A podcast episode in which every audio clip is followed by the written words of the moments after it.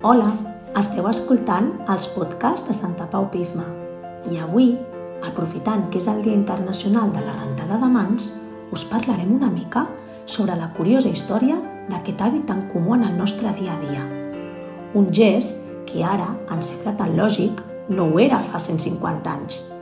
L'autor d'aquesta brillant i meravellosa idea va ser un metge hongarès, el doctor Semmelweis, conegut com el Salvador de Mares. A mitjans del segle XIX, les autòpsies a morts es van fer molt comunes i els metges es mostraven molt interessats en les estadístiques i la recopilació de dades per extreure conclusions. El jove doctor Semmelweis no va ser una excepció. Quan es va presentar per al seu nou treball com a director a la maternitat de l'Hospital General de Viena, va començar a recopilar dades. Volia esbrinar per què tantes dones de les sales de maternitat estaven morint a causa de la infecció després del part, comunament coneguda com a la febre postpart. Va estudiar dues maternitats a l'hospital.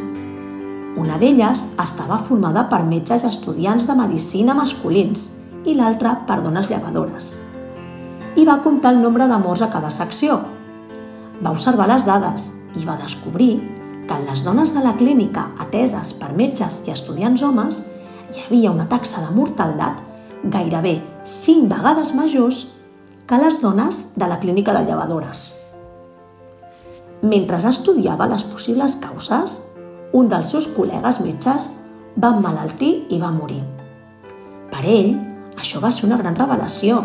La febre ja no era una cosa que solament afectava les dones parteres.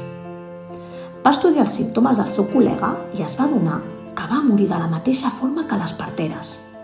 Va veure que la gran diferència entre el pavelló de metges i el de les llevadores és que els doctors feien autòpsies i les llevadores no. Es va plantejar la possibilitat que unes certes partícules dels cadàvers que els estudiants i els metges disseccionaven podien ser la clau. Quan lliuraven els nadons a les mares, aquestes partícules entraven en contacte amb les dones, que acabaven desenvolupant la malaltia. Partint d'aquesta hipòtesi, va ordenar a tot el seu personal mèdic que comencés a netejar-se les mans amb solució clorada per desinfectar-les. Al cap de molt poc temps es va confirmar la seva hipòtesi. La taxa de mortaldat es va reduir dràsticament. Qualsevol pensaria que tothom hauria d'haver estat encantat amb el doctor Semmelweis. Havia resolt el problema, però precisament no va rebre molta acceptació.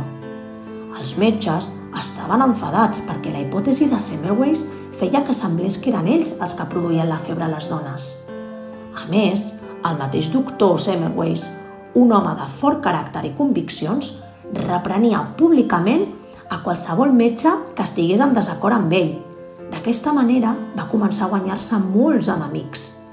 Per aquest motiu, va acabar sent acomiadat de l'hospital i, com a conseqüència, la taxa de mortalitat de les dones parteres va tornar a augmentar estrepitosament.